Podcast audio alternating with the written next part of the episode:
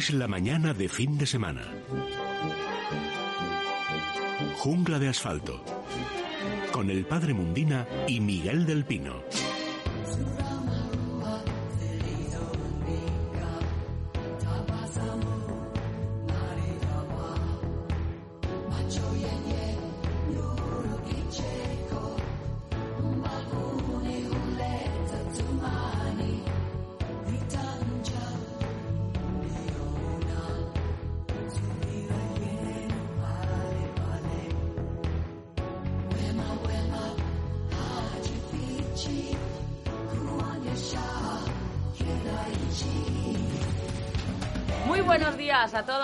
Las 11 de la mañana. Estamos aquí con Jungla de Asfalto. Continúa la mañana de fin de semana con muchísima energía. No puede ser de otra manera.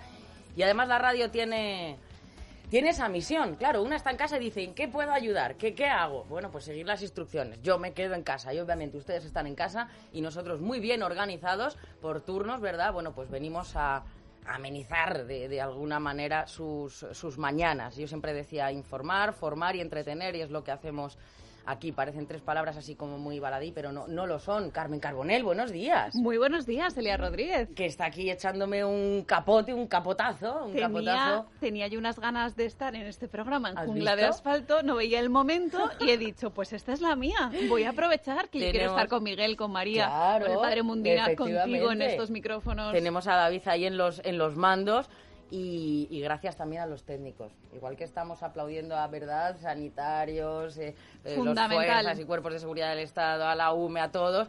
Para nosotros, para los medios de comunicación, el técnico es fundamental porque sin él. Con los técnicos hay que llevarse bien, porque un técnico, si te quiere boicotear un programa, te lo boicotea. Te baja el, el, el fader, como decimos, ¿verdad? Y te quedas calladita, calladita. Lo que pasa es que en esta casa tenemos la suerte de que tenemos un equipo técnico maravilloso, Sí. desde Manu Arias, que es el director, a, Sí. bueno, todos y cada uno, podría citarlos a todos, pero Sí, no es momento, y todos se portan también con nosotros, que nos hace que trabajar sea facilísimo. Claro que sí. Desde casa está nuestra Diez Rovira, nuestra María, desde aquí la saludamos, activa en las redes eh, sociales y bueno, pues cerrando también entrevistas. Voy a dar el teléfono a los oyentes. Mi querida Carbonel precisamente me, me está echando la mano y cogerá esas llamadas y les pedimos que sean breves, ¿eh? porque se nos colapsa el teléfono 91 573 9725 91 573 9725. Carmen, nos tenías que decir algo importante sobre libertad digital y nuestros lectores que ahora necesitamos más apoyo que nunca. Pues la verdad es que, Elia, estamos haciendo unos récords de audiencia absolutos porque esta casa sigue trabajando para que ustedes se queden en casa y nosotros vamos a intentar informarles, mantenerles al día de la última hora de lo que está pasando con esta crisis del coronavirus. Pero ahora más que nunca les vamos a pedir su ayuda y tienen habilitada en la página web de Libertad Digital un montón de vías para hacernos llegar su ayuda. Si pueden colaborar con nosotros económicamente, pues se lo agradecemos más Claro que que nunca. Y además hay dos vías a través del Club de Libertad Digital. Por solo 10 euros al mes pueden colaborar con nosotros con esa pequeña cuota y nosotros, pues gracias a eso, le enviamos un boletín informativo cada semana. Claro. Pueden ver nuestra web sin publicidad, tienen accesos a eventos, en fin, una forma maravillosa. Pero aún así, si usted está en una situación económica preocupante, y de hecho muchas familias lo van a pasar muy mal por el coronavirus, cualquier donación que nos puedan hacer llegar, desde 5 euros, Elia, que es muy Claro. poquito dinero, para nosotros supone muchísimo. Aún así les decimos lo de siempre, que con su apoyo, con que estén escuchándonos, nos es más que suficiente. Pero si ustedes en un momento determinado pueden dar un paso más, ya les digo, está habilitada en la web de Libertad Digital esa red de apoyos y ahora más que nunca contamos con nuestra audiencia, Elia. Y eh, nosotros precisamente si presumimos de algo es de independencia y de informar con bueno, pues con pasión, ¿verdad? Pero Y no- con rigor. Y con rigor, efectivamente. Y eso, claro, ya saben que aullar fuera de la manada sale caro, ¿eh? Nosotros, a Dios gracias, tenemos nuestros anunciantes, nuestra publicidad y podemos, eh, bueno, pues ser independientes en este sentido, pero nuestros oyentes y nuestros lectores son conscientes de eso y cualquier donación puede, puede significar pues que cuando haya que hacer el análisis de todo esto, Carmen, y va a ser largo, pues sigamos informando con, con rigor. De hecho, Elia, aprovechamos para dar las gracias a los oyentes y, por supuesto, a todos los anunciantes que nos han querido seguir acompañando en esta andadura. Por supuesto, dándonos su apoyo. A todos ellos, muchísimas gracias, porque nosotros no pedimos subvenciones al gobierno, y eso lo queremos decir bastante claro. Yo creo que ahora va a hacer falta mucho dinero, pero para familias muy necesitadas. Nosotros vamos a seguir adelante y lo vamos a hacer por cada uno de ustedes, y no lo vamos a pedir al gobierno, porque, desde luego, las subvenciones no es lo nuestro. Pues se puede decir más alto, pero no más claro. Carbonel, te veo hecha un un brazo de mar. Ya ves, es que aquí estamos estupenda. para todo. Para Estamos- todo. Para un roto, para un Para un descosido. descosido, para lo que haga falta, claro que sí. Esta es la mañana de fin de semana. Teléfono, va a estar eh, Carmen Carbonella a la producción, 91 573 9725. Saludo ya que está por ahí eh, el profesor del Pino, don Miguel, buenos días. Eh, muy buenos días, Elia. ¿Cómo estáis todos, antes de nada? Pues estamos estupendamente con, con energía y para, para entretener eh, a todos Bueno, nuestros oyentes en este oasis. Incluidas vuestras queridas familias, ¿todos bien? Todo estupendamente, Bueno, todo bueno. estupendamente. Pues bien empezamos. Venga, bien y- empezamos y, está por ahí don Vicente Mundina. ¿Qué tal, padre? Buenos días. Muy buenos días, Elia. Eh, yo deseo todo lo mejor y como por mi condición curil, pues me paso muchas horas ante el Santísimo pidiendo, primero por todos los familiares, por todos los compañeros que formamos la comunidad y también, cómo no, por todos hoy, por ejemplo, yo a las ocho ya he celebrado Eucaristía y he pedido por todos los que Dios ha llamado a su presencia, pero como decíamos el otro día, no cabe la menor duda que esto es una prueba muy grande que Dios está dando no solamente a España, que España quizá pues se descuidó un poco en tomarlo en serio, pero sobre todo estamos ya prácticamente en el planeta Tierra, porque esto se está extendiendo por doquier, aunque hay la ilusión de que parece que ya ha logrado pues eh, una vacuna que la está probando ya en el ser humano. Y supongo que también en Europa estarán luchando en los laboratorios por conseguir algo que es importante a más no poder. Claro que sí. Si no es una vacuna Elia, por lo menos algún tipo de medicación que se sepa que es eficaz. Bueno, el, el ser humano es capaz de cosas maravillosas y precisamente en tiempos de crisis, ¿eh, Miguel? Hemos demostrado que, que, bueno, hacemos de la necesidad virtud. Sí, la humanidad ha hecho las cosas más bonitas precisamente al salir de catástrofes. Iba a decir como esta, como esta no, porque es la primera que nuestra generación conoce. No, no habíamos visto una epidemia, una epidemia de estas características. Pero efectivamente, yo siempre me ha impresionado la, cuando se...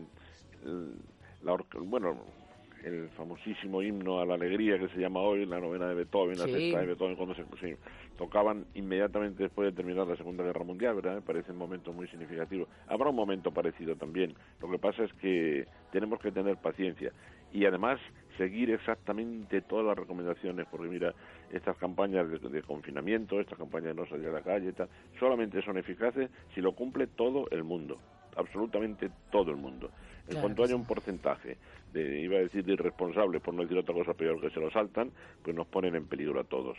Así que funcionará. Lo que pasa es que hay que tener mucha paciencia. Mucha paciencia. Me estoy acordando de ese coro de esclavos de, de Nabucco, ¿verdad, Miguel? ¿Te Sí, recuerdas? sí, que decían algo sí, así sí, como, la mía patria si vela perduta. Pues ni mucho menos estamos perdidos para nada. Somos bellos y, y ya no solo bellos, sino que tenemos fuerza de sobra para salir de esto y saldremos, venga, fortalecidos. Vamos a abrir la ventana, ¿te parece? Me parece perfecto. Venga. Vamos allá. Es la mañana de fin de semana. Jungla de asfalto. Pues usted dirá, profesor. Bueno, pues no sé si os habéis dado cuenta, yo creo que muy pocos hemos recapacitado sobre ello, de que tenemos encima la primavera, de que esta semana hemos recibido la primavera, pero vaya primavera, ¿verdad? Yo recuerdo aquello de la primavera silenciosa, lo está siendo también una primavera, un inicio de primavera atípico. Fíjate que siempre nosotros hemos dado la broma de contratar un ruiseñor especial sí. para que nos cantara Y a don Antonio. y a don Antonio Vivaldi, ¿verdad? Bueno, vamos a hacer un poquito de, de paréntesis en este sentido. Ya celebraremos la primavera, aunque lo que yo creo, y sirva esto como mensaje de esperanza, lo que yo creo que vamos a celebrar bien es el verano, porque es que es cuando creo que pasados estos primeros meses empezaremos a recobrar la normalidad. Mira, yo, lógicamente, nuestra postura no es fácil. Eh, acabamos de, escuchar detenidamente cada segundo del programa de nuestro querido y admirado don Luis del Pino, y ha cubierto perfectamente todas las necesidades de información, diciendo la verdad exactamente que necesita escuchar todo el pueblo. Y ahora venimos nosotros con un, con un programa cuyo pulso no queremos perder, que es un programa que tiene que ser alegre y optimista. Y en mi caso particular, claro, el, el hecho de ser biólogo, y que dice, no, Miguel que es biólogo sabrá mucho. Un momento, de esto no sabemos nadie, nada, Claro. porque el virus es completamente desconocido. Pero, pero, primero por mi vocación docente, que estoy deseando enterarme de algo bonito para contárselo a todo el mundo, ¿verdad? Y luego, segundo, también por mi, por mi vocación profesional. Lo que estoy haciendo es tratar de documentarme, de hablar con personas altamente cualificadas, con los mejores virólogos, con los mejores epidemiólogos. En fin, estoy tratando de ponerme al día buscando la oportunidad de poder decirle algo bonito a nuestros oyentes. Y el otro día, en el artículo que yo tengo el honor de escribir todas las semanas en Libertad Digital, me lancé un poco al aire y dije algo que luego pensé, mm, habrá sido precipitado, pero parece que el tiempo me está dando la razón. Y es que más que a la vacuna, que una vacuna pues necesita efectivamente largo tiempo de experimentación en humanos y que yo creo que esta vez nos vamos a apretar el cinturón todos y la vacuna va a llegar antes que nunca. Yo creo que va a estar para principios de otoño, eh, Dios quiera que fuera en septiembre, octubre. Pero yo aventuraba en ese artículo que creo que antes de la vacuna llegarán muy eficaces tratamientos con antirretrovirales. Por una razón, porque hemos aprendido mucho luchando contra el SIDA. Recordemos todos que el SIDA era una enfermedad mortal de necesidad y que no se salvaba a nadie, ¿verdad? y que hemos conseguido, digo, hemos, bueno, la, humanidad a la que pertenezco, pero fundamentalmente los médicos y los científicos, convertirla en crónica. Bueno, hemos aprendido muchísimo. Los virus eran inatacables totalmente, no los atacaban los antibióticos, algún antiséptico desinfectaba, pero una enfermedad vírica no tenía más solución que la vacuna, ¿verdad? Pero en la lucha contra el virus de la inmunodeficiencia humana, contra el SIDA, aprendimos muchas cosas. Aprendimos a luchar contra los retrovirus y hemos conseguido algunos productos interesantes también contra este SARS-2, contra el virus que produce el coronavirus. Hay varias experiencias ahora mismo que están en, en curso, pero que son esperanzadoras. Primero, la combinación de un antirretroviral con un producto, no voy a decir nombres técnicos porque sería exagerar y nadie lo va a tomar nota ahora de ellos, con un producto que se utiliza mucho contra una plaga humana terrible, pero que, mira, como, como ocurre en el tercer mundo, sabemos menos de ella en Europa, ¿verdad? Que es la malaria. La malaria mata varios millones de seres humanos todos los años, ¿eh? así de terrible. Y también hemos conseguido algunos productos, algunos medicamentos que pueden frenarla. Uno de ellos, o quizá un grupo de ellos mejor, mezclado o combinado con antirretrovirales está empezando a dar los primeros buenos resultados. Y yo tengo, no sé si es que soy excesivamente optimista, Elia, pero tengo esperanzas en esa vía de investigación. Y luego, por otra parte, pues sí, esas vacunas especialmente rápidas, ultra rápidas, que nos podrían sorprender mucho si llegan pronto al, al mercado. Pero es que mira, antes para conseguir una vacuna antivírica, se trabajaba con la molécula del virus completo, hacía falta el virus entero. Permitidme que retroceda un poquito. La primera vacuna contra un virus que tuvo eficacia espectacular la consiguió Pasteur contra la rabia y la consiguió desecando simplemente la médula de un perro rabioso. Expuesta al sol, se secó y trocitos de eso era la vacuna. Hoy día bueno, lógicamente con el riesgo que tenían ese tipo de vacunas primitivas de, de, reacción en contra o incluso de propagar la enfermedad más que curarla. Pero en este caso, las vacunas antivíricas actuales se obtienen con trocitos simplemente con moléculas de la, de la envoltura del virus, lo cual quiere decir que se puede trabajar con menos peligro y a gran velocidad. Si de verdad se consiguiera una vacuna contra esta enfermedad en tres o cuatro meses, pues la humanidad habría dado un paso enorme también. Y luego, si me permitís extenderme un momentito más, aunque no quiero mm, monopolizar todo esto, ¿verdad? No, adelante, adelante. Pero hay otra línea que creo que nos, que nos atañe mucho a nosotros, Elia, y es el mundo de los animales de compañía. Quien no tenga en su casa un perro o pajaritos o lo que sea, no nos va a entender, pero es que un porcentaje enorme de hogares españoles tenemos animales de compañía y suponen un problema, supone un problema saber qué hacemos con ellos. Menos mal, menos mal que parece confirmarse que no hay peligro ninguno de contagio a través de nuestras mascotas. Nos decía una señora el otro día en una llamada que nos hizo que se había enterado de que había incluso algunos abandonos de perros ya por el miedo a que contagiaran. Por favor, no, no contagian. Los virus son extraordinariamente específicos, no contagian. Las mascotas no contagian. Esto para empezar. Y nosotros pues tenemos también que estar aquí para, para eso que a quien no tenga amor a los animales le puede parecer exagerado. Ya sé que lo primero ahora es el tema de las personas, pero todo el que tenga un animal comprenderá que también preocupan y que también tenemos que darles nuestros consejos. Yo estoy en ese sentido en contacto con veterinarios especialistas de, alta categoría, aunque todos están trabajando todo lo que pueden, y creo que podremos ofrecer también ayuda a nuestros oyentes, Elia. Bueno, pues queda dicho, nos podemos ocupar de todo, de nosotros mismos, de nuestras familias y también, por supuesto, de nuestras mascotas que están con nosotros, y es importante decirlo, ellos no contagian, ¿eh? que no se comiencen a abandonar eh, mascotas, que esto también es muy típico, ¿verdad? Cuando... Sí, sí, no lo hagan, por Dios, no lo hagan porque no, tienen la menor justificación. Venga, luego hablaremos también con, eh, con, un veterinario importante para que nos hable de los problemas, ¿verdad?, en esta cuarentena. Bien, vamos a dar el teléfono a los oyentes, 91 573 9725. Son las 11 y cuarto ahora mismo, las, las 10 y cuarto en Canarias. Nos vamos con las plantas del Padre Mundina. Jungla de asfalto, con el padre Mundina y Miguel del Pino. Padre, ¿qué nos trae? Bueno, hoy vamos a hacer una planta, Elia, que ponga una pincelada de alegría en nuestras casas y en nuestros corazones. Y es una planta que le he tenido siempre un aprecio especial por dos razones. Primero, porque cuando florece, eh, que hace siempre tres, cuatro floraciones de 15, 20 flores en forma de trompeta, pues eh, es una verdadera delicia. Pero aunque en el tiempo de reposo, que son vienen a ser seis, ocho semanas, eh, como la planta es acintada, incluso tiene una especie de variegata, es un poco estriada con un una, lo que es la nervadura es de color blanco, resalta sobre un maravilloso y es una planta que voy a decir el nombre, que la conoce nuestra gente y que muchas veces tú vas a, recordar que nos han pedido muchas veces explicaciones. Se llama clivia, la clivia. La clivia es una planta realmente sensacional y que tiene, bueno, pues tiene un predicamento y una salida en los viveros y en las floristerías de una forma increíble. De tal manera que son, pues yo podría decir en este momento que habrá cientos, cientos, miles de casas que conservan la clivia porque la pueden conservar muchísimos años. No solamente conservarla muchísimos años, Elia, sino que esta planta, que se rehace por sí misma porque empieza a sacar vástagos y llega a poder hasta 90 centímetros, puede tener de, de, longitud.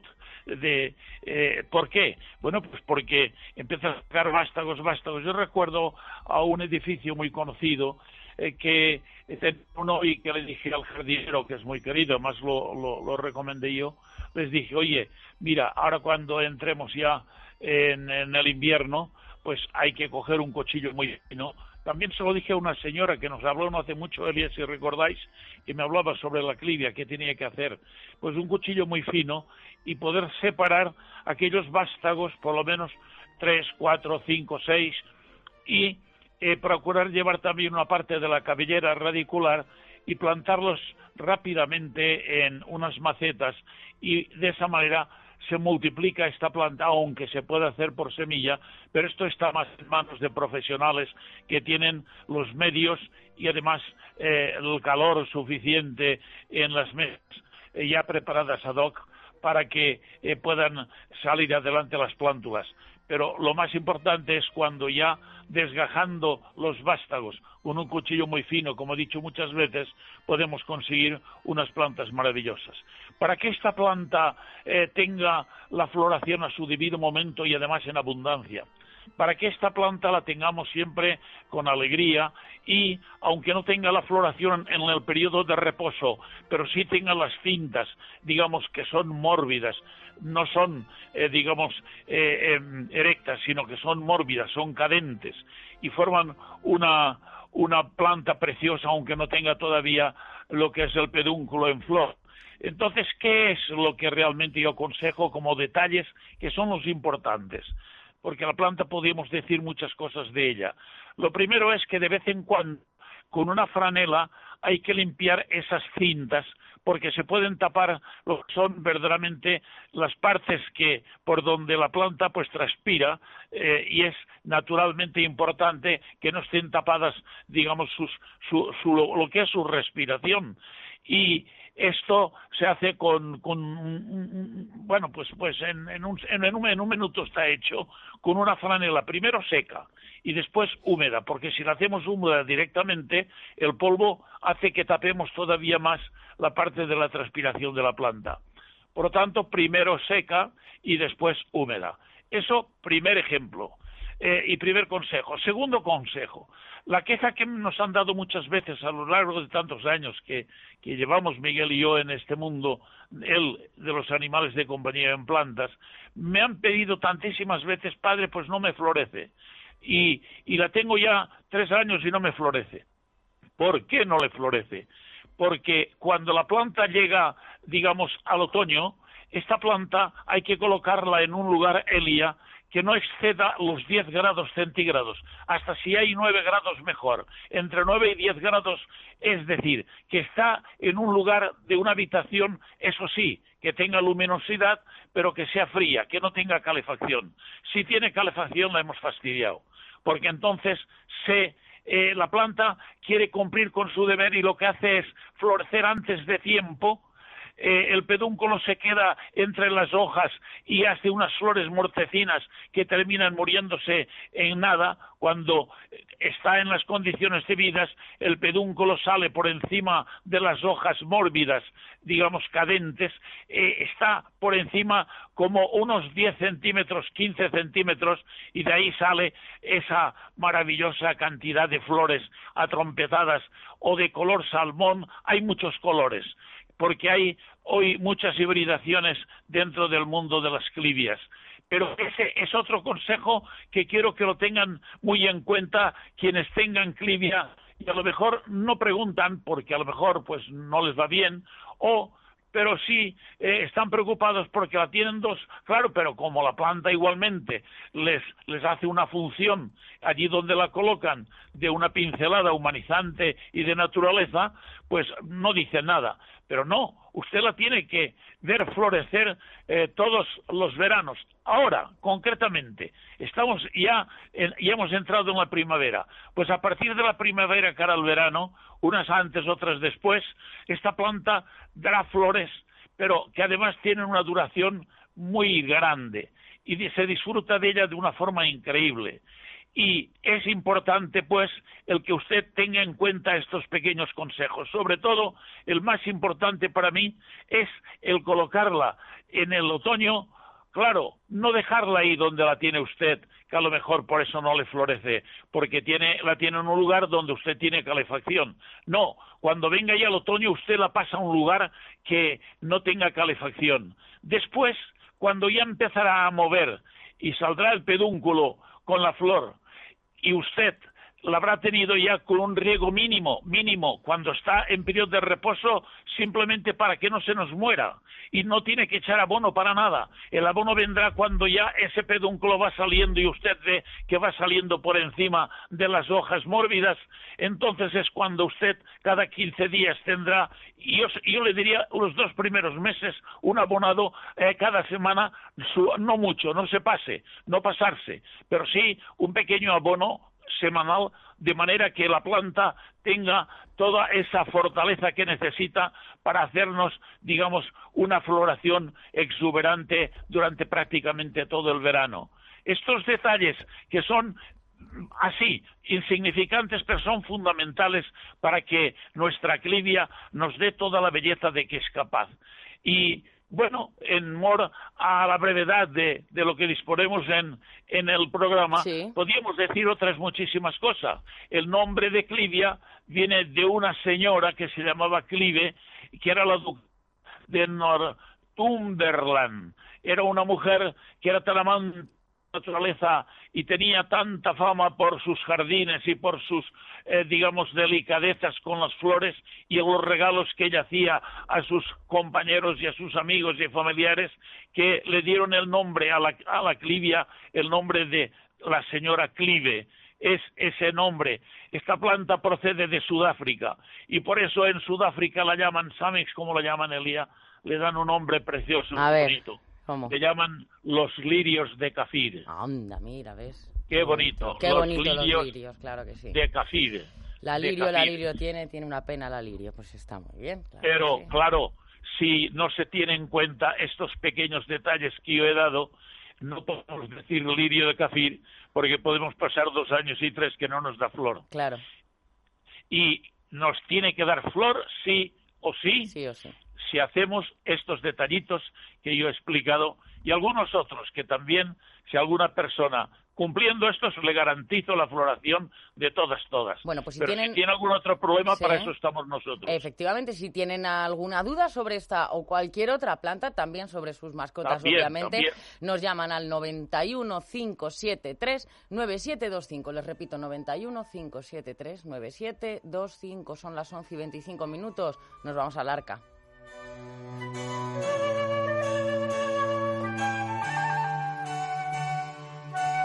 Es la mañana de fin de semana. Jungla de asfalto. Miguel, ¿qué traemos? Bueno, pues eh, había muchos candidatos nominados, como dicen ahora, ¿verdad? Para venir al arca en, en estos días especiales. Yo me estoy acordando mucho, primero me gustaría felicitar esa excepción que se ha hecho al cierre de las tiendas, en el sentido de que puedan abrir también las tiendas o, las- o dentro de los supermercados que venden productos para animales de compañía. Porque sé que hubo pánico al principio. Dicen, "Pero Dios, ¿Qué le voy a dar yo de comer a mi perro, a mis pájaros, a mis peces? Pues yo creo que ha habido sensibilidad ahí, al darse cuenta que se trata también pues de algo de emergencia. En ese sentido, pues todo aquel que tenga pájaros, este año, por cierto, fíjate, Elia, eh, el Mundial de Ornitofilia, de pájaros domésticos, se, yo creo que se va, porque es en noviembre, diciembre, se va a celebrar en Valencia. El Mundial, nada menos. Ojalá, pero que además, mira, sería el termómetro de que todo va bien para entonces. Pero en este momento los pájaros domésticos pues están en plena efervescencia. Es el momento más importante del año para ellos porque están empezando a criar. Es el momento, siempre hemos dicho todos los años, cuando el año era normal, que la festividad de San José era también fiesta para los aficionados a los pájaros domésticos, porque es el día en que tradicionalmente en la mayor parte de España se ponían a criar las parejas. Y eso era toda una ceremonia. Digo era porque estas, estas tradiciones también se van diluyendo, pero los aficionados a la cría de canarios ese día tenían preparado limpio su material, habían desinfectado los nidos, las jaulas más limpias que nunca, el pelote, el material para hacer los nidos y la gran emoción, poner juntos el macho y la hembra a ver qué tal se llevaban. Primero habrían estado viéndose unos días, escuchando la hembra al canto del macho, hasta llegar a ponerlos juntos. Pues no nos vamos a privar tampoco este año de ese, de ese placer, de esa satisfacción, porque las hembras se volverían locas eh, eh, queriendo hacer el nido por donde fuera, se, metía- se meterían en los comederos para tratar de anidar. No, yo recomiendo que sigamos tranquilamente como si no pasara nada, y mira que está pasando, que sigamos con la afición con toda normalidad. En este momento las hembras deben estar preparando sus nidos, algunas habrán empezado ya a poner huevos y por lo menos, mira, cuando tanto hablamos de buscar formas de entretenernos estos días en casa, pues, pues fíjate, me- menudo entretenimiento, Pues estar sí. observando, ¿verdad? Sí, es sí, precioso, mira, ahí, ahí podemos ser unos privilegiados. Yo te aseguro, y yo os aseguro a todos, Elia, que yo no me aburro nada estos días. Menuda tengo liada aquí con los canarios y con los loritos y con todo bicho viviente en casa, ¿verdad? Que están en plena efervescencia. Claro. Como digo, afortunadamente, bueno, tanto las tiendas especializadas de animales como incluso también por internet durante unos días hemos podido pues mantener los suministros que necesitamos y todo va todo va en este sentido bien. Curiosidades, vamos a ver. Si ponemos el macho con la hembra por primera vez en la jaula, el macho sale cantando como una fiera, ¿verdad?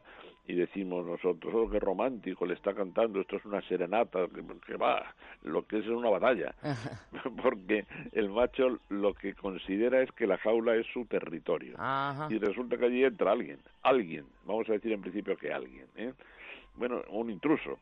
Y de momento el macho ataca fieramente. Si, si nos fijamos exactamente en lo que hace el macho en su cortejo a la hembra, es un ataque, realmente es un verdadero ataque, con las alas bajas, la garganta inflada cantando, la persigue, la persigue, y entonces la hembra tiene que desarrollar una serie de mecanismos de inhibición de la agresividad. Hay uno que, que no falla nunca, que es la adopción de posturas infantiles, incluso pía, pía. Eso Mm, aplaca sí. la agresividad del macho y dice, a ver, pero ¿esto qué es? ¿Es, es un pollito, es una cría y tal. Y en el momento en que se, se ha conseguido aplacar su agresividad, ya viene después el comportamiento de cortejo y dice, ah, no, no, no. entonces inmediatamente cambia todo el cortejo y pasa a tener pues el comportamiento de galanteo. ¿verdad? Cuando la hembra empieza a hacer el nido, el macho la ayuda y eso es precioso, ver cómo ambos, cómo los miembros de la pareja colaboran para hacer el nido y ya llegará el momento ya eh, de, más ternura, Elia, que el macho empieza a darle de comer a la hembra. Los canarios lo hacen mucho, pero por ejemplo, en algunas otras especies domésticas como los periquitos o los, loritos pequeños, los forpus, la hembra desaparece del mapa, pero así literalmente es que se mete dentro y no quiere saber nada de ella. Y es que el macho se encarga de darle de comer, de alimentarme durante todo el tiempo que dura la incubación. En el caso de los loritos son 21 días. ¿eh? Adelantándome a una pregunta que han hecho muchas veces los oyentes, bueno, ya tenemos la hembra en el nido, empieza a poner huevos, uno al día. Bueno, ¿cuánto tiempo dura la incubación? Pues en el caso de los canarios, 13 días. Conviene anotarlo. ¿eh? La incubación empieza con calor de verdad eh, a partir del tercer huevo. Entonces, a partir del tercer huevo, 13 días. En el periquito, 18. En loritos un poco mayores, como los forpus o los agapornis, 21 días. Entonces, la emoción ahí en el cuadernito, ver cuánto puso el tercero. Ya falta un poquito. No molestemos a la, a la hembra, ¿eh? Nada de impaciencias de levantarla, incordiarla para ver si han salido o no. Tranquilidad, sin molestarla en absoluto, no hacer ruido cerca de ella, en fin, que tenga lo que tiene que tener un ave para, para mantener su nido, perdón, que es tranquilidad, silencio y tranquilidad. Y llegará el momento, seguiremos informando, porque esta, esta preciosa película pues tiene que continuar cuando nazcan los pollitos. Muy bien. Entonces, creo que es una forma preciosa de poder mantener la calma, la tranquilidad, la paz estos días que tanto nos hace falta. Y en cuanto a los perrazos, porque los que más lástima me dan son los más grandes en este momento, ¿verdad?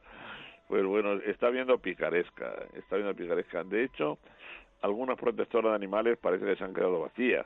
Nos acordamos ahora del cariño, no será para dar un paseíto con ellos, ¿no, verdad? Venga, vamos a pensar bien y a decir que esto es positivo, que se lleven tantos perros y luego pues recordar una cosa muy importante que ayer mm, hablando con el doctor Picabea de nuestros amigos de Menforsan me lo recordaba y no lo he oído decir nunca y tiene razón Guillermo sacar la cartilla veterinaria con nosotros ¿eh? Porque la, la, policía claro claro claro Es, es, importante verdad y muchas veces no reparamos porque dónde va usted con el perro pues mire que vivo aquí entonces la cartilla te demostrará que no estás a cuatro kilómetros de casa verdad que has dado un paseíto con él y que estás de verdad cumpliendo siempre la cartilla con nosotros. Y por lo demás, pues nada más, por lo menos dos paseitos al día. Siempre recomendamos tres, pero si en vez de tres son dos, pues tampoco pasa nada. Y bueno, mantengámoslo también jugando mucho en casa, en ¿eh? los juguetes. Pensemos que es una criatura pues que necesita compañía y que necesita... Él va a estar feliz, más feliz que nunca ahora si ve que estamos todo el día en casa con él, ¿verdad? pero mantengámosle con sus juguetes, eh, juguemos con él, juguemos con él, ¿eh? que eso es algo importantísimo. Y además, con los niños en casa, a menudo juego que se puede formar allí, con todos juntos, ¿verdad? Claro que sí. En fin, no hay mal que por bien no venga, en este caso. Pues Tenemos que sacar optimismo de donde sea. Y hacen muchísima compañía, ¿verdad? También para esa gente que está sola, pues probablemente con una mascota, pues todo es todo es diferente. Miguel, nuestros amigos de Menforsan siguen ahí, al pie del cañón. Siguen ahí. Mira, precisamente pues ahora hablo más que nunca con el doctor Picabea, ¿verdad? Porque él está también siguiendo las normas que hay que seguir, pues está en casa, teletrabajando, teletrabajando. Y Menforsan, pues sigue principalmente trabajando en los productos eh, que conocemos todos, pero que influyen también en la limpieza de nuestros animales domésticos. Si el perro está en casa y tal, vamos a mantenerlo lo más limpio posible, limpiarle las patitas, productos tiene Menforsan para ello, cuando salimos después del paseo, ¿verdad? Vamos a aprovechar también, ahora que estamos todos y si hay que mantener una lucha, se gana para bañarle, ¿eh? con cualquiera de los buenos champús desinfectantes. Pensemos que el animal no debe convertirse en una molestia porque esté sucio. ¿eh?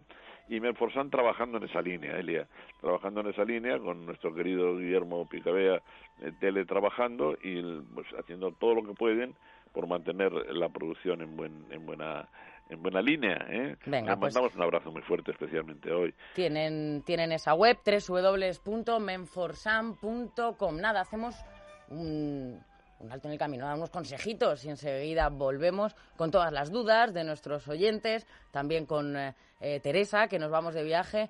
Sí, hoy, hoy, si me permites, hoy María Teresa me decía que ha suprimido las rutas. ¿eh? Bueno, claro, perfecto. perfecto, porque hay que estar en casa, vamos a hacer una visita virtual. Hay sitios preciosos en España y tenemos que ponerlos ahí, cargarlos en la agenda, ¿verdad? Pero bueno, será más bien un homenaje al sitio que ha elegido María Teresa que una incitación a viajar. Ya viajaremos tranquilamente. De momento ahora, homenaje a sitios bonitos, espacios preciosos y las especies que viven en ellas. En claro que sí. Venga, una pausa y enseguida volvemos.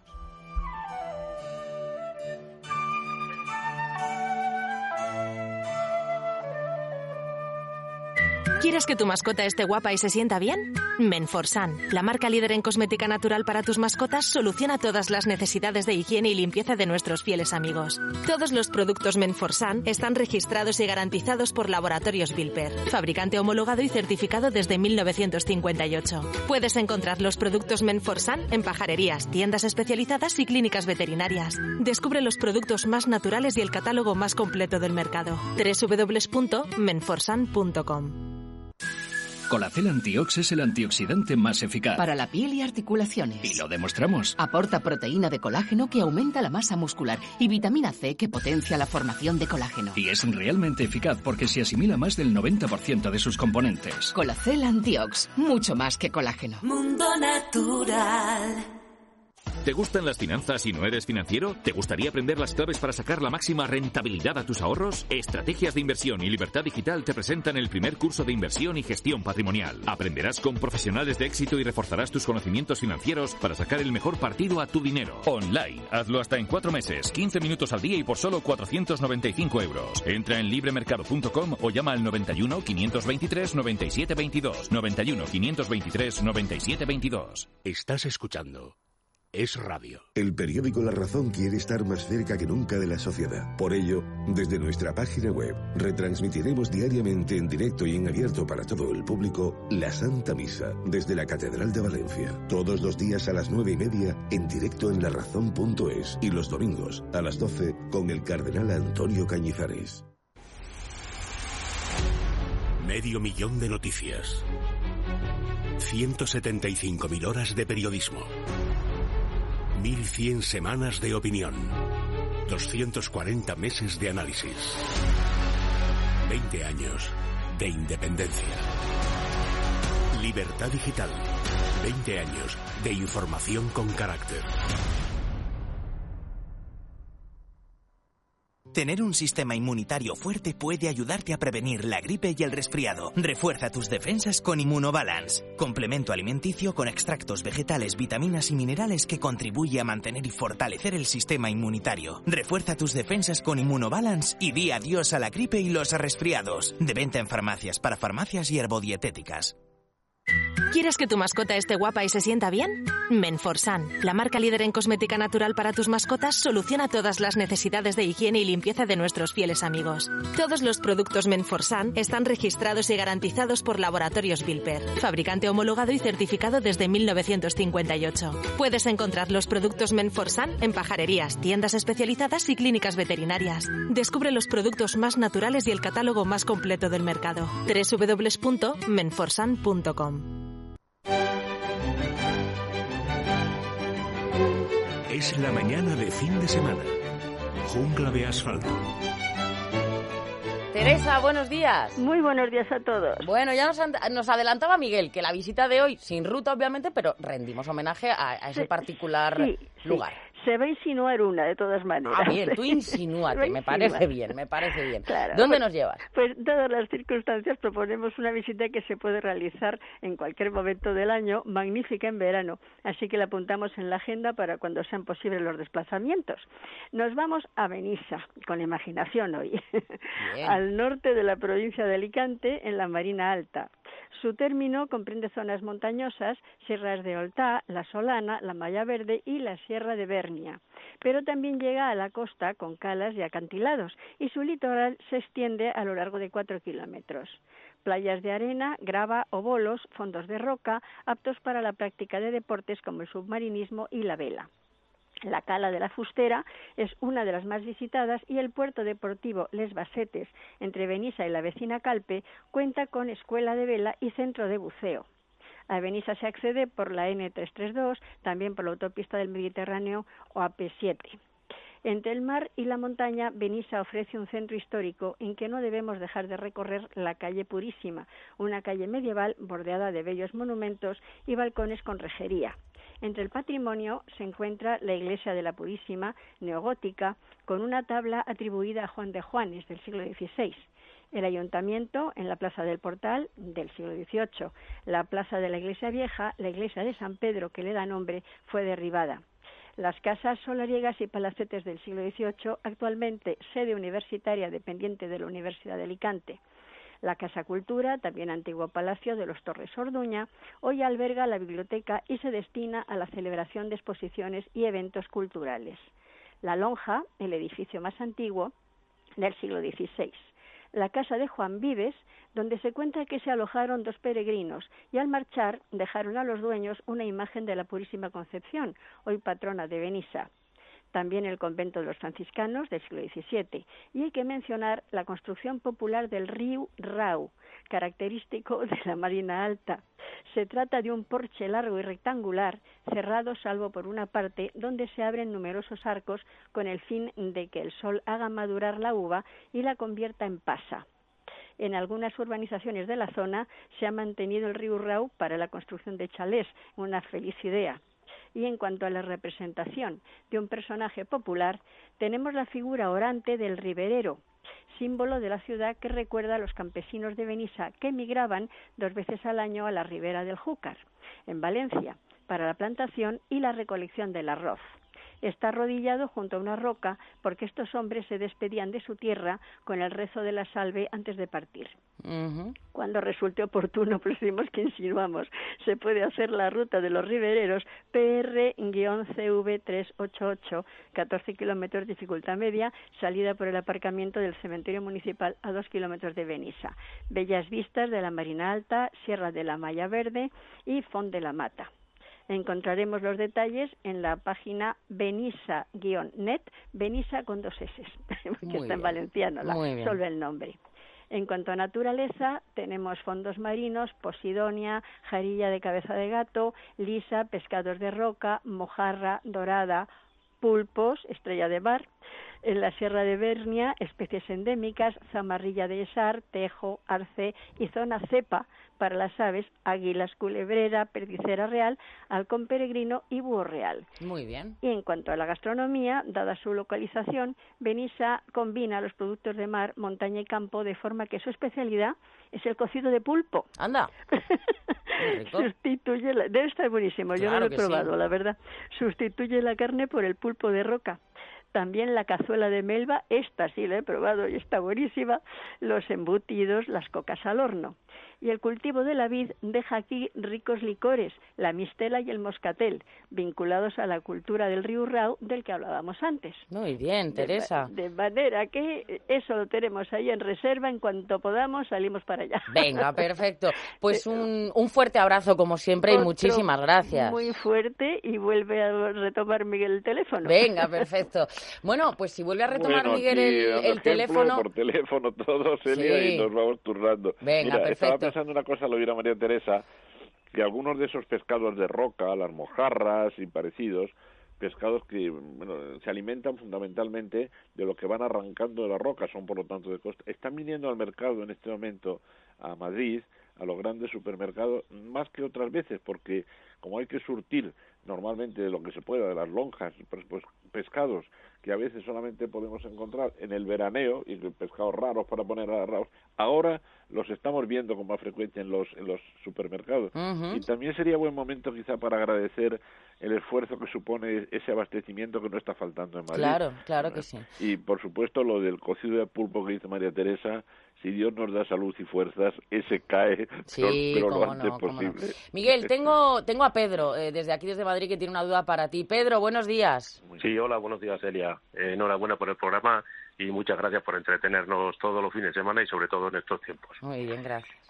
Eh, mi consulta era porque me aparecen bastantes gorrioncitos en la ventana que me alegran la mañana, pero en estos momentos, pues no sé, porque como se posan no solo en los árboles, sino en aceras, en, mesas de, bueno, que ya no hay bares abiertos ni nada de esto, si pueden llegar a transmitir por sus patitas el virus o podemos estar tranquilos todos. Pues mire, yo, yo le voy a tranquilizar completamente, a pesar de lo, eh, afortunadísimamente, afortunadísimamente, este virus tiene poca supervivencia fuera del medio ambiente. Eh, perdón, fuera del ser vivo en el medio ambiente. Me va, me va a permitir también que extienda un poquito para decirle que los virus fuera del organismo vivo son, ni se le llama virus, se le da el nombre de viriones y, depende de las especies y de los grupos, duran más o menos tiempo. Este dura muy poquito. Los objetos que toca el hombre, fundamentalmente, pues eso, barras de, transporte público, etcétera, etcétera, son los que requieren después más desinfección. Un animalito que va por los aires, que vuela o tal, tiene muy pocas posibilidades de contaminar las patitas, pero de todas formas, tranquilamente, sin pensar que le van a contagiar, porque no se ha dado ni un solo caso conocido, pues tranquilamente. Si tenemos un lugar donde se posan mucho los gorrioncillos, eh, basta después pasar un poquito de una esponja con jabón, que el jabón es gloria bendita para, para desinfectar este virus y tranquilidad. No le van a transmitir, no hay ni un solo caso y yo espero que no se va a dar. ¿eh? pues, Pedro, muchísimas gracias. Un abrazo. Muchas gracias y enhorabuena por el programa. Gracias, gracias. Tenemos a Pilar de Málaga. Tiene una duda para usted, padre. Pilar, buenos días. Hola, buenos días, Delia. Me encantada de hablar con vosotros. Buenos días, Pilar. Le escucho. Buenos días, Padre Mundina. Mire, mm, tenía mucha ilusión desde hace mucho tiempo, desde que era pequeñita tenía yo un lilo, bueno, y no lo encuentra, no lo encontraba por ningún lado y el otro día me regalaron una ramita de un de un lilo incipiente que estaban empezando a salir las ramitas y me han dado solo una, entonces la he sembrado. Yo vivo aquí en Málaga, sé que el clima es propicio y eso, pero ¿En qué zona, no de, Málaga? ¿En qué zona de Málaga? En Torremolinos. Ah, muy bien. Entonces la he sembrado eh, ayer y no sé, las hojitas están así un poquito mustias pero yo no sé qué hacer si, si crecerá el esqueje.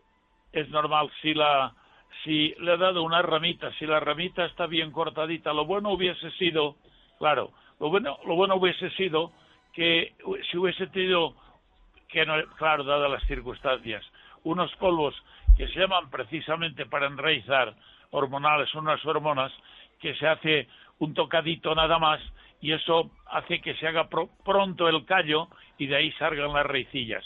Pero bueno, polvos usted lo se pueden comprar? ¿Perdón? ¿Se compran esos polvos? ¿Estoy a tiempo de comprarlos? Bueno, no, pero seguramente ahora no encontrará, pues están cerradas todas las floristerías. Ah, de verdad. No, usted haga una cosa. ¿Dónde lo ha plantado? ¿En una maceta? Eh, de momento lo he plantado en una maceta para luego poder transportar, eh, trasplantarlo porque Muy sé que Procure, grande. le, ha, puesto por lo menos cuatro dedos debajo y luego le ha puesto la rabita y luego le ha puesto el compost que faltaba dejando un par de deditos para que no, cuando usted riegue no manche y con los dedos pulgares usted ha apretado muy bien la tierra, ¿no? Sí, sí, así más o menos, sí. Bueno, procure esto. Mire, haga una cosa. Usted coja una bolsa de plástico transparente. Sí. Póngale dos ramitas al lado de, eh, dentro de la maceta, pero en un lateral para que le sujeten la bolsa de plástico. Vale. y ate la bolsa de ate usted la, la, bolsita de plástico, atela a la maceta. ¿Por qué? Porque usted de esa manera forma un microclima. Previamente de poner la bolsa, cuando ya lo tenga todo preparadito, deja usted bien regadito. Espero que lo tenga usted con un platito debajo para que no le manche allí donde usted lo coloque y esa bolsita le hará usted de invernadero y creará un microclima de tal manera que la humedad quedará dentro, sí, pondrá, por ejemplo, por la parte interior, quedará un poco oscuro por las gotitas de, de la, eh, digamos, de la evaporación del agua que tendrá la tierra. Pero eso es muy bueno, para que tengamos la seguridad de que nos puedan reizar. Venga, pues eh, resuelta esa duda de Pilar. Eh, Miguel, tenemos a nuestro querido veterinario Oscar Piedrola escuchándonos. Ah, tenía mucha ganas. Oscar, buenos días. Hola, buenos días a todos. Oye, querido, mm, creo que ayer trabajabas, te incorporaste a la clínica también y yo sé que los veterinarios estáis pues más o menos guardando lo que podríamos llamar un turno de guardia, ¿verdad? Sí, exacto, Miguel. Bueno, y cómo, claro, tenemos mucha curiosidad por ver cómo, cuáles son las necesidades especiales con que se dirigen a la clínica en este momento las personas a las que y los animales a los que atiendes, Óscar. Bueno, pues ahora mismo, como la cosa se ha puesto bastante fea, Miguel, eh, claro, hay que, hay que acudir solo en momentos y, y con situaciones de, de urgencia. Claro. O sea, no, pues por ejemplo, corte de uñas, ese tipo de cosas que no son urgentes, pues vacunas que estén a punto de cumplir, hay que seguir vacunando porque la rabia es obligatoria y ya, ya nos hacía falta encima que, que hubiera un, brote de rabia en España ya no, no, lo vamos a, no lo vais a consentir los veterinarios, claro que sí. Y y por supuesto urgencias. Pues mira, esta semana lamentablemente tuvimos un perrito que se comió un trozo de cristal, del tamaño de una moneda de dos euros. Vaya, Afortunadamente, Charlie, chiquitín. ¿Lo, y al lo final, pudiste, ¿Lo pudiste salvar? Sí, sí, sí, fue, fue todo bien, porque bueno, la doña afortunadamente se dio cuenta de que, bueno, se, se cayó un vaso, se rompió y, y no es un cachorrito, tiene ya dos años, no sé por qué, se fue, se fue por el cristal y se lo comió. Y, Vaya, y como lo vio enseguida, pues, pues acudió a la clínica, hicimos una gastrotomía, abrimos el estómago y, y pudimos salvarlo. Está, está perfectamente, ayer lo Qué revisé, bien. está todo muy bien. Qué bien, qué bonito. Co- qué- qué- ¿Cómo agradecemos las noticias bonitas, verdad, Elia? Pues sí, que claro. En estos, en estos días. Oye, me decía el doctor Picabea, nuestro amigo de Menforsan, que recordáramos a todos los que salen a dar su paseíto legal con su perro, que lleven la cartilla por si la policía se lo pide. Es interesante, ¿verdad? Sí, hay que, hay que llevar la cartilla porque además hay que demostrar que, que el perro es tuyo. Claro. Porque claro, la- bueno, pues la picareca española siempre siempre ocurre lo mismo, Claro, eso. tú ya sabes. Y Sí. yo creo que aquí tenemos que ser responsables, porque porque esto es cosa de todos. No no no, no puede ser que, que tú estés sacando a tu perro a 12 kilómetros de tu casa, eso Claro, no puede ser. claro. Yo creo que, que, que sí, que, que entre todos podemos parar este este desastre, pero hay que tomar un poco de responsabilidad. Y, y los perros tienen que salir, efectivamente. Mis dos perrillas, pues se quedan, o mis dos galgas se quedan mirándome cuando salimos 10 minutos, como diciendo, esto es un paseo. Pero es que no, ahora, mismo no. Es que no hay otra. más a remedio, mí me no pasa hay lo mismo, es bajar y subir. Y, y claro. Tú Yo también, Elia, con tus dos. Elia tiene dos, dos perrito y perrita. Tú también me imagino que eres ahí a rajatabla, claro. Claro, y además es lo que dice Sí, claro. Oscar, ¿no? Bajas con ellos, ¿verdad? Y, y ellos como que se quedan diciendo ya, ¿no? Pero bueno. Claro, se ponen a jugar, entonces, Eso. claro, yo van atada, recojo pis, caca eh, y, y para casa. Y, y ahí sí que tenemos que ser responsables. Y los dueños de perros tenemos que ser, tenemos que dar ejemplo. Porque ya que tenemos la suerte, eso, sí. el privilegio de poder salir a la calle, que mucha gente no puede, Eso es verdad.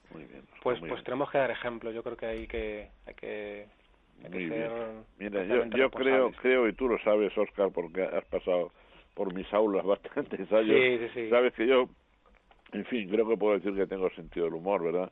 Pero Sí, que salga un ganso sí. con un peluche a pasear, hombre, no, no son momentos para bromas, ¿eh? No, Son no, no, no. momentos para Yo creo que no, porque hay, mo- hay momentos para, para el humor, que, que tú Claro. sabes, Miguel, que nosotros también tenemos el, nos hemos reído muchas veces, pero ahora, ahora es momento de ser serio. Eso no, Claro. no significa que seamos que seamos tampoco taciturnos, podemos saludar a la gente de lejos. Claro. Hola, muy buenas. Oye, la que está cayendo, ¿eh? Yo, yo me encuentro con gente cuando paseo, que son esos 10 minutillos, y le digo, hola. No, claro, no te entretienes a hablar, y hay gente con la que hablo No, pero el saludo, efectivamente, buenas saludar, tardes, podemos buenas saludar noches, y podemos echar una sonrisa. es. Claro que sí, decir, hola, madre mía, la que está cayendo. Eso. No nos podemos ni, El tiempo, ni saludar. sí, también siempre es recurrente, sí, sí. Claro que sí, claro que sí. Y respondiendo a, una pregu- a, a- a tu pregunta, Miguel, sí, sí que sería bueno, nosotros estamos mandando una, una especie de certificado para que los perros puedan acudir a, a- a la clínica, aunque sea de urgencia, porque la policía está parando a la, a la gente y está, está pidiendo papeles, y si no les multa. Muy bien. Para, para demostrar que pueden venir. Pues un simple papel de que tengo una cita. A veces no tenemos impresoras en casa, no lo podemos imprimir, pero bueno, con, con, en un mail o en un, un audio de WhatsApp que, que, vea el- que vea la policía que efectivamente el, el perro tel- tiene que ir a la, a la- clínica, pues sería bueno. Pues sí, pues sí. Muy bien. muy Bueno, pues, Oscar, Yo, sí. Elia, me voy a permitir decirle a Oscar que si no sería abusar, tenerle mañana también con nosotros. Perfecto, ¿eh? claro que sí. Yo encantado. Miguel. Todo lo que sea poder ayudaros, Muy bien. encantado. Oscar, pues estás invitadísimo. Un fuerte abrazo. Gracias. Muchísimas gracias. Igualmente un abrazo Oscar a todos. Piedrola, gracias. Nada, vamos ya con un par de llamadas. Tenemos una para el Padre Mundino, otra para ti, Miguel. Vamos primero a Castellón. José Ramón, una duda tienes sobre un jazmín. José Ramón, buenos días. Buenos días, Elia. Buenos días, Eh, José Ramón, me oigo. Sí, mm, padre, bueno, primero saludarles a Elia y a usted y a todo el Muchas equipo y gracias por hacernos compañía en estos momentos. Yo, padre, es que ya hace tiempo que tengo una duda, pero les oigo siempre que puedo, pero a a veces hay trabajo en estos días y eso, bueno, y no les he podido llamar. Eh, ahora, aprove- aprovechando pues esto, pues digo, voy a llamarle. Mire, tenemos en la parroquia un jazmín, un jazmín que ya es muy antiguo. Eh, ya lo plantaron los frailes antes de irse. Usted sí, seguro que conocerá la parroquia que es la de Flares de toda la vida de aquí de Castellón. Hombre, claro. Claro, entonces los padres, pues Tú bueno, sabes que soy, que soy yo tú sabes que soy de Villarreal, ¿no? Claro que lo sé, Padre Mundina, que yo le he seguido muchas veces, incluso hace años por televisión, hombre. Pues verá padre lo que nos pasa. Eh, eh, este jazmín es muy trabajador, hace muchas flores y, yo qué sé, ellos hace ocho años que se han ido y ya estaba ahí el jazmín, los años que tendrá. Y, y resulta que las puntitas pues se secan, él brota y saca muchas flores, pero las puntitas, padre, eh, se le secan al poco tiempo. Y yo no sé si es por qué motivo es, eso no le pasaba hace dos años. Pero Permíteme, ya, ya, ya te he comprendido. Eh, os permito unas preguntas. Este jazmín está eh, plantado a tierra limpia. en un jardín, en un jardín, pero en tierra, no en un macetero. No, no, no, no. Está en tierra. Lo que ocurre, yo le explicaré que lo tenemos, aprovechamos el pequeño jardín también para garaje, para los sacerdotes y entonces eh, eh, abajo hay un parking. Quiero decirle que bueno, que tiene, a lo mejor no tiene mucha profundidad. Yo nunca lo he visto, pero que abajo hay hormigón porque hay un parking de, de, la finca, ¿eh? Y, ya, comprendido. bueno, pero, pues pero lo que pasa es una cosa por nuestra tierra es una tierra que precisamente para los jazmines es ideal por la, la, temperatura tan agradable que tenemos nosotros en toda esa zona mediterránea. Pero hay una cosa que es importante, como el jazmín es un arbusto que tendrá ocho o diez salidas desde abajo de lo que es lo que es el pivote de abajo, salen muchas ramas y entonces ocurre que a veces nos olvidamos de que la planta también necesita abono porque la tierra se empobrece. Y máxime, si me has dicho que debajo hay un garaje, quiere decir que la tierra que tiene arriba puede tener medio metro, un metro, todo lo más, no creo que tenga más. Entonces es conveniente que hay abonos que se pueden tirar directamente al suelo, pero hay otros que se puede hacer flu-flu, que se pueden echar directamente a las ramas. Por lo tanto, eh, eh, Elia puede darte nombres que eh, te podrán, puedes, podéis comprar un abono, que eso es un problema de abono, simplemente. Y, y falta de una sal. Eh, eh, lo podéis mojar de arriba abajo eh, poniendo un abono, pues en un flu-flu, y entonces así se puede abonar perfectamente por, la, por, la, por, la, por las hojas. Pues y a ver si podemos quitar ese, esa amarillez. Resuelta esa duda sobre el jazmín. Y la última llamada es Dona de Valdemorillo, una duda sobre sobre su perro, Miguel. Dona, buenos días. Hola, buenos días. Buenos días, pues usted nos dirá, Dona, vamos a ver. Bueno, vamos a ver, mira, yo es que convivo de toda la vida con boxer y ahora mismo tengo una pareja. La hembra ah, hace dos días que ha empezado a sacudir la cabeza, le molesta una oreja. Yo la he estado mirando y bueno, he visto que hay un poco más de cerumen de lo habitual, la he limpiado por fuera, como habitualmente hago, eh, pero mm, como sigue, eh, no sé, y mm, con este tema de que no puedo salir por mi edad y por una afección pulmonar, porque tengo los pulmones débiles, a pesar de tener un carácter muy fuerte, pues no sé si hay algo que pueda hacer en casa, porque yo en casa habitualmente utilizo el Audi Spray. Mm, no sé si puedo empeorar si le hago una limpieza con este líquido bueno, mire, mire, vamos a ver. Se trata de una de esas situaciones excepcionales en las que sí conviene eh, la atención veterinaria, porque esa otitis, si no se trata a tiempo, se complicará más. Incluso yo he visto en algunos perros pasar de un, de un oído a otro, a través del paladar. ¿eh? Eh, es muy fácil el tratamiento porque son gotas ópticas, pero claro, hacen falta esas gotas ópticas. Yo en este caso me voy a permitir pues hablar con Oscar, con Oscar Piedra, no sé si usted tiene un veterinario de cabecera, si es así, pues nada, llámele por teléfono, dígale lo que pasa, porque estoy seguro que hasta le podrá, como no es más que son unas gotas ópticas, estoy seguro que hasta se las podría hacer llegar, ¿eh? dentro de la excepcionalidad que supone no poder llevarlo a la clínica. Claro. ¿eh? Llame usted a su veterinario y yo lo consultaré también con Oscar. Sí, mañana vamos a estar con Oscar otra ¿eh? vez, le podemos preguntar, Miguel. ¿Cómo se puede hacer llegar un medicamento urgente así a una persona para que no tenga que desplazarse hasta la clínica? Perfecto. Nos quedamos con su teléfono para ello. Claro que sí. Bueno, pues muchísimas gracias a, a Donna, muchísimas gracias a todos los oyentes. Mañana continuamos, nos han quedado dudas en el tintero, pero retomamos durante la jungla del día de mañana. Padre, un fuerte abrazo, pase usted un feliz sábado. Gracias, buen día. Gracias, Miguel. Mañana más. Mañana más y cuidaros todos mucho. Claro ¿eh? que sí.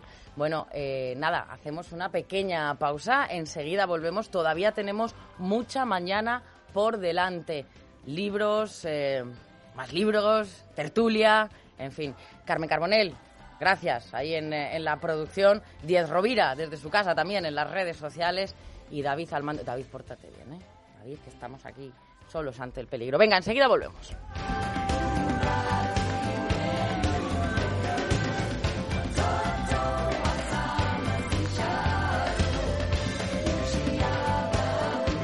Jungla de asfalto.